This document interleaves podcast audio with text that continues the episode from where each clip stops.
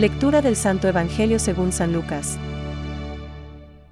Jesús entre los doctores de la ley. Sus padres iban todos los años a Jerusalén en la fiesta de la Pascua.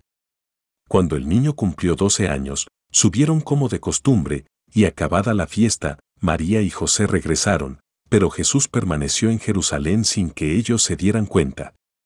Creyendo que estaba en la caravana, caminaron todo un día y después comenzaron a buscarlo entre los parientes y conocidos.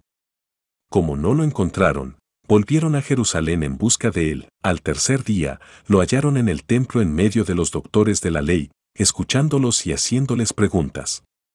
Y todos los que lo oían estaban asombrados de su inteligencia y sus respuestas.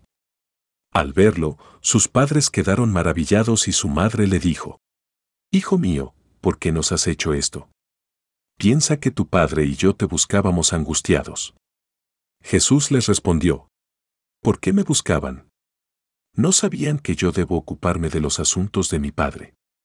Ellos no entendieron lo que les decía. Él regresó con sus padres a Nazaret y vivía sujeto a ellos. Su madre conservaba estas cosas en su corazón. Es palabra de Dios. Te alabamos, Señor. Reflexión. Su madre conservaba cuidadosamente todas las cosas en su corazón. Hoy celebramos la memoria del corazón inmaculado de María. Un corazón sin mancha, lleno de Dios, abierto totalmente a obedecerle y escucharle. El corazón, en el lenguaje de la Biblia, se refiere a lo más profundo de la persona, de donde emanan todos sus pensamientos, palabras y obras. ¿Qué emana del corazón de María? Fe, obediencia, ternura, disponibilidad, espíritu de servicio, fortaleza, humildad, sencillez, agradecimiento y toda una estela inacabable de virtudes. ¿Por qué? La respuesta la encontramos en las palabras de Jesús. ¿Dónde está tu tesoro allí estará tu corazón? El tesoro de María es su Hijo, y en Él tiene puesto todo su corazón. Los pensamientos, palabras y obras de María tienen como origen y como fin contemplar y agradar al Señor.